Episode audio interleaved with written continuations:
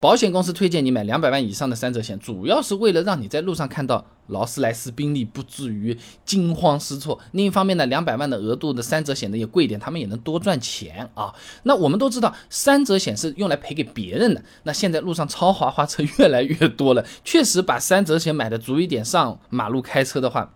心里安一点啊！胡润百富发布的《二零二零方太胡润财富报告》上面讲啊，这中国高净值人群对奢侈品的热情逐年上涨，近一年是尤其明显，热情上涨了百分之三十八，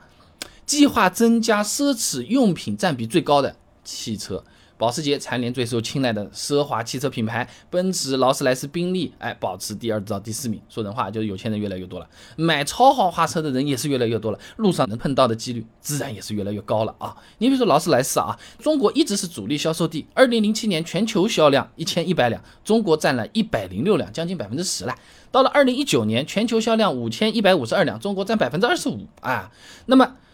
虽然呢，我们不一定会撞上，但买保险不就是为了规避风险，以防万一嘛？以前我们视频里面讲过的啊，每一千辆机动车当中发生事故的概率呢，大概是百分之三十点五，那平均到每辆车呢，大概就是百分之零点零三零五，大概是中双色球头等奖概率的五千四百零二倍啊，和单注奖金的两百块钱的四等奖概率差不多啊。那么看起来呢，出事故的概率确实是极低啊，而且这个是总事故率，你如果是在加上个后缀叫做撞到超豪华车，那概率就显得更加低了啊！哎，但你没有办法保证自己永远是幸运的，永远是不撞上的，对不对？万一撞一下就人生重来，倾家荡产了，是不是？一夜回到解放前来。你比如说，二零二零年七月五号，长沙一辆面包车撞了一辆劳斯莱斯库里南，而且还是全责。那么维修受损的劳斯莱斯不算工时费，光配件价格两百三十七点七万。哎，所以说三者险买两百万以上还是很有必要的。从这个事例来看的话，自己还要再贴三十七点七万的，对不对？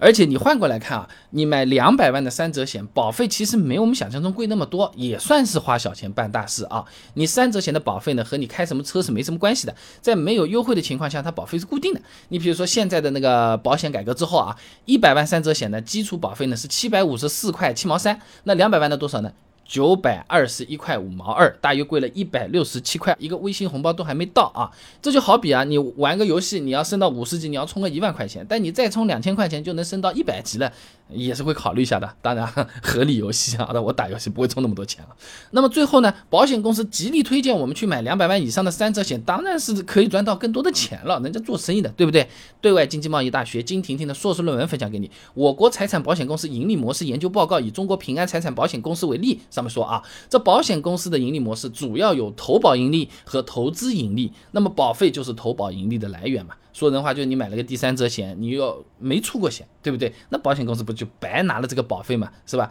那像平安保险，二零一九年车险保费收入呢，就是一千九百四十三点一五亿啊。那比如说我们买了个两百万的这个额度，那出了个险呢，就赔了几千块钱，和我们买个十万块钱的三者险没有什么区别。那相当于投保时候多出来那个保费，那个保险公司也能拿拿去啊。啊，这个是讲讲的啊，因为这个是正常的商业模型啊，只是方便大家理解啊。这就像什么呢？就你花了五千块钱订了个五星级酒店嘛，你进去就睡了个觉，早上起来把房给退掉了，什么房间里的这个露台没看过的，这个大桌子没有去坐过的哦，吧台的饮料也没有享受过的，免费赠送的小甜点也是没有弄过的，哎，这个客房服务也没叫过，就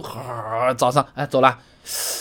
这五千块钱我大概就用掉了个两千吧，哎，差不多是这种感觉啊。所以总而言之呢，保险公司推荐我们买两百万以上的三者险，确实想要多赚点钱。那对于我们车主来说呢，路上的超豪华车也的确是越来越多了，买个两百万确实能够降低风险，避免自己赔的非常郁闷的这种情况出现啊。而且三者险的保费它也没有特别的贵，你一百万和两百万就相差了一百多块钱，我觉得还是值得考虑的。我还没说撞人嘞，对不对？